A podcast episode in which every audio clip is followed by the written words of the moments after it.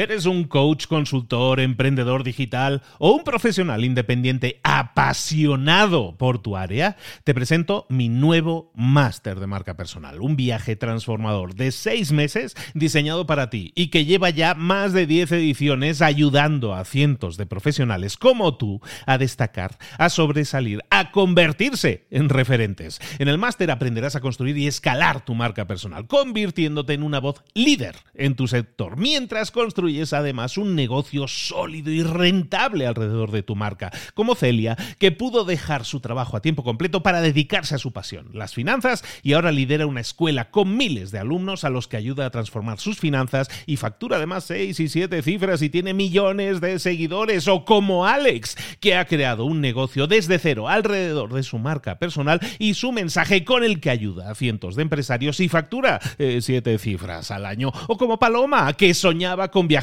por el mundo y que ahora vive como nómada digital con cientos de miles de seguidores y más de 17.000 alumnos. Gracias al máster, su sueño pasó de ser una idea a una realidad rentable y reconocida.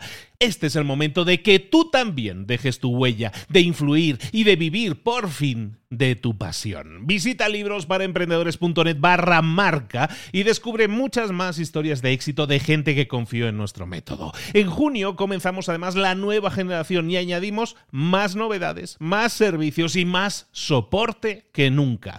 Únete a la élite de profesionales que ya están cambiando sus vidas. ¿Estás listo? ¿Estás lista para desarrollar tu marca personal y ser nuestra próxima historia de éxito? Pues visita librosparaemprendedores.net barra marca y comencemos. Mentor 365, ¿estás creando una empresa diferente? Comenzamos.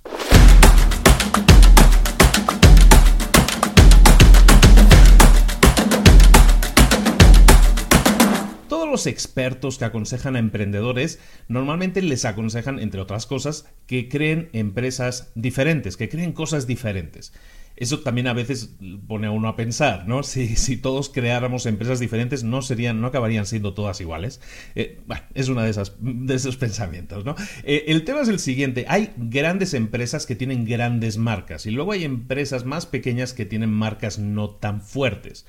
Las empresas que tienen marcas fuertes se dedican a presumir cosas que a lo mejor a primera vista no parece que tengan demasiada lógica. Una de las cosas que presumen es básicamente las cosas buenas y otra cosa que presumen, esa es de lógica, ¿no? otra cosa que presumen son las cosas no tan buenas, las cosas malas. En cambio, las marcas débiles solo presumen de las cosas buenas, intentan ir a competir en un mercado en el que hay muchas empresas iguales se ponen a competir y compiten por si una da este, esta característica, yo también la tengo que dar. Si este da envío gratuito, yo lo tengo que dar. Si este da no sé qué, yo también lo tengo que dar. Y se ponen a competir, las marcas débiles se ponen a competir.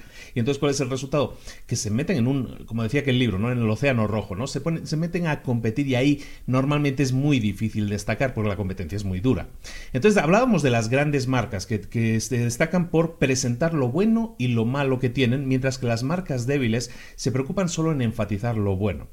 Vamos a ver un ejemplo. Por ejemplo, eh, en el mundo de los muebles, en el mundo de los muebles, hay un montón de empresas que generan, que venden muebles, ¿no? Están creando muebles, están vendiendo muebles. ¿Qué podemos decir de todas esas empresas que venden muebles? Pues prácticamente todas ofrecen lo mismo, sobre, todo un súper buen servicio al cliente, siempre tienes un vendedor ahí encima eh, ofreciéndote algo, te ofrecen envío gratuito, te, venden los muebles ya montados, te venden básicamente lo mismo, todas te ofrecen lo mismo, no puede cambiar el catálogo de muebles, pero mm, están batallando por la calidad, te meten la mayor calidad posible, un buen servicio al cliente. Y eso son cosas buenas, ¿no? Entonces las marcas débiles hacen eso, pero cuando tú piensas en una marca potente, en una marca grande, en el universo de las eh, empresas de muebles, ¿Cuál es la única marca grande que existe hoy en día? La única marca que viene a la mente de cualquiera. IKEA o IKEA es la, la empresa, bueno, es IKEA, ¿no? En realidad, porque es, no, no sé ni cómo se pronuncia, pero bueno, en, el idioma original, pero bueno, en, Estados Unidos le llaman IKEA, pero bueno, IKEA, la de toda la vida. Bueno, IKEA lo que lo que hace que esa marca sea grande, lo que la hizo diferente, que es de lo que estamos hablando hoy, es que se centró en presentar sus puntos positivos y sus puntos negativos, como estábamos diciendo. Mientras que una empresa cualquiera de muebles se preocupa solo de presumir lo positivo, es decir, eh, su excelente servicio al cliente, todas esas cosas, ¿no? Envía a domicilio, las muebles de altísima calidad, y que hace todo lo contrario, y que te está ofreciendo muebles de calidad normal, digamos, está bien, ¿no? Promedio, pero no son supermuebles de altísimo acabado de banistería, ¿no?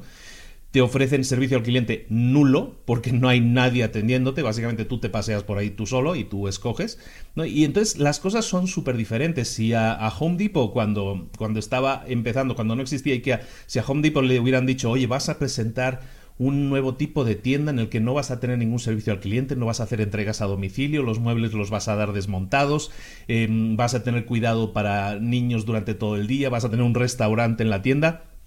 Los de Home Depot dirían eso no va a funcionar nunca en la vida. Y sin embargo, pues resulta que sí funciona y resulta que IKEA es la marca más fuerte a nivel mundial en temas de muebles. Entonces, fijaros en la diferencia de lo que hace una marca grande cuando busca ser diferente, lo que hace es presumir las cosas buenas, pero también las cosas malas. Mientras que una empresa pequeña presume solo las cosas buenas, tenemos un excelente servicio al cliente, la empresa grande como IKEA en este caso presume también las cosas malas. Tienes que montarte tus muebles, pero no es tan complicado, no es, no es tan aburrido, es incluso divertido montar tus muebles, ¿no? Y han montado toda una subcultura de gente que utiliza los muebles de IKEA para montar cosas diferentes, ¿no? Existe en YouTube, existen mil cosas de esas. Entonces, como te decía, puedes presumir positivos y negativos cuando buscas ser diferente. Las empresas que, de muebles que te digo que, que, que ofrecen el típico mueble de toda la vida que puedes comprar en cualquier ciudad, pues tienen un gran servicio al cliente, tienes un vendedor siempre ahí pegado a ti, pero mucha gente dice, ay, Qué pesados son los del servicio al cliente. Están todo el día ahí chinchando, chinchando a ver si te pueden ofrecer algo, a ver si te pueden vender algo, ¿no? Qué pesadez. Y en cambio, lo que debería ser malo, que es decir, no tengo servicio al cliente en planta, no tengo servicio al cliente en tienda, como es el caso de IKEA, y dejar a la gente suelta por ahí pastando por, por la tienda todo el día si quieren, dando vueltas, pues en principio parecía una mala idea, pero no lo es, porque la gente tiene una sensación de libertad, de puedo hacer lo que quiera, puedo agarrar esto, puedo probar, a ver cómo combina. En definitiva, se, sienten en una tienda de ropa en la que no hay una dependienta que les está molestando continuamente. Y eso lo sienten como algo positivo. Lo que en principio era negativo, me voy explicando, lo que en principio era algo negativo, resulta que lo han girado como algo positivo. Entonces, un poco esa es la, la enseñanza del día. La tarea del día que te propongo es que si quieres ser diferente, si quieres que tu empresa sea diferente, entonces tienes que empezar a hacer, a pensar en cosas locas. Llamémoslo así, cosas locas, ¿no? Lo de IKEA en principio parecía una idea loca, pero resulta que la ha convertido en la empresa número uno de muebles del mundo. Pensemos en cosas locas, cosas que podemos hacer diferentes para diferenciarnos de los demás. En vez de buscar ser iguales a los demás, en vez de buscar ofrecer lo mismo que ofrecen los demás, ¿por qué no vamos a ofrecer algo diferente? ¿Por qué no buscamos ser diferente?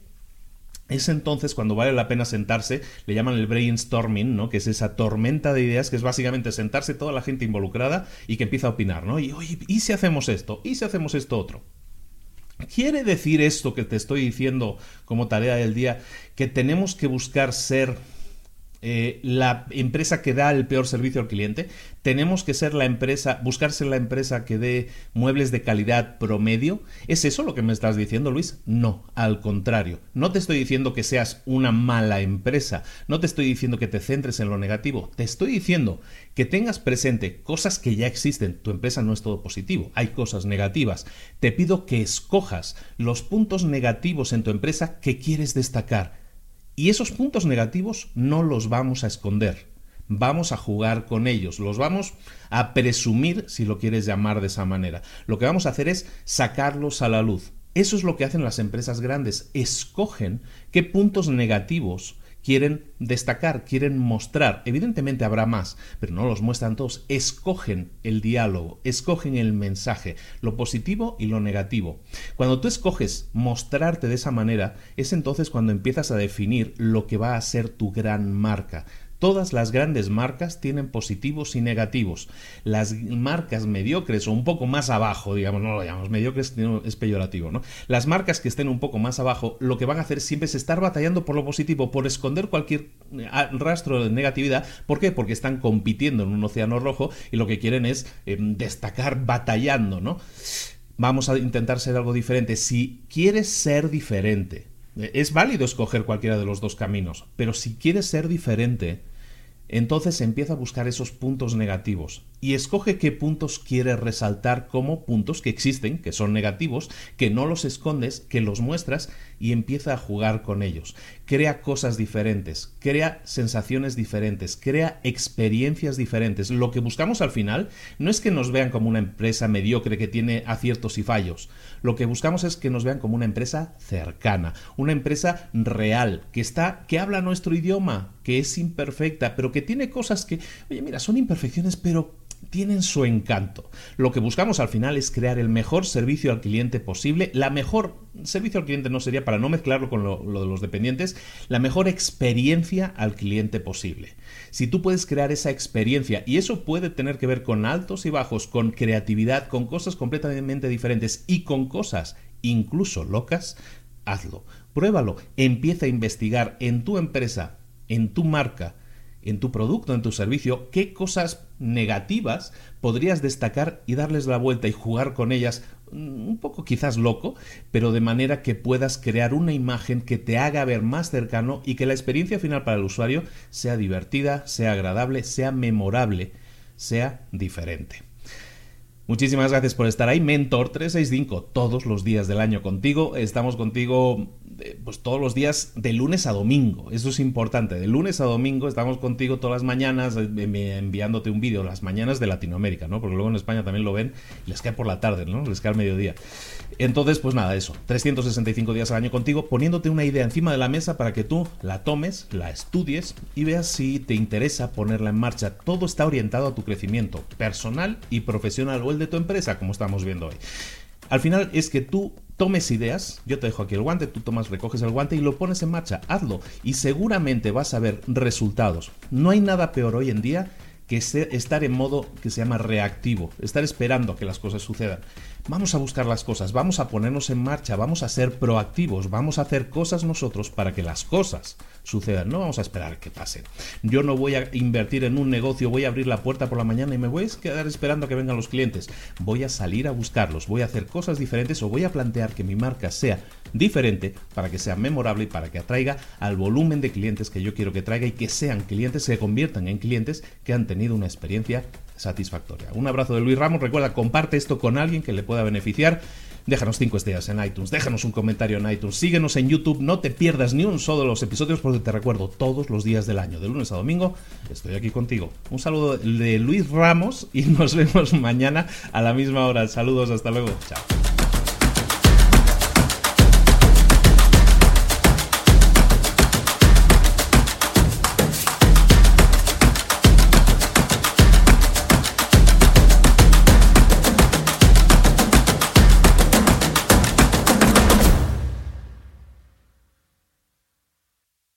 ¿Eres un coach, consultor, emprendedor digital o un profesional independiente apasionado por tu área? Te presento mi nuevo máster de marca personal, un viaje transformador de seis meses diseñado para ti y que lleva ya más de 10 ediciones ayudando a cientos de profesionales como tú a destacar, a sobresalir, a convertirse en referentes. En el máster aprenderás a construir y escalar tu marca personal, convirtiéndote en una voz líder en tu sector, mientras construyes es además un negocio sólido y rentable alrededor de tu marca, como Celia, que pudo dejar su trabajo a tiempo completo para dedicarse a su pasión, las finanzas, y ahora lidera una escuela con miles de alumnos a los que ayuda a transformar sus finanzas y factura además seis y siete cifras y tiene millones de seguidores, o como Alex, que ha creado un negocio desde cero alrededor de su marca personal y su mensaje con el que ayuda a cientos de empresarios y factura eh, siete cifras al año, o como Paloma, que soñaba con viajar viajar por el mundo y que ahora vive como nómada digital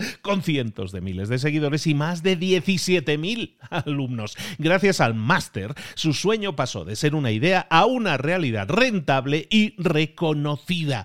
Este es el momento de que tú también dejes tu huella, de influir y de vivir por fin de tu pasión. Visita librosparaemprendedores.net barra marca y descubre muchas más historias de éxito de gente que confió en nuestro método. En junio comenzamos además la nueva generación y añadimos más novedades, más servicios y más soporte que nunca. Únete a la élite de profesionales que ya están cambiando sus vidas. ¿Estás listo? ¿Estás lista para desarrollar tu marca personal y ser nuestra próxima historia de éxito? Pues visita librosparaemprendedores.net barra marca y comencemos.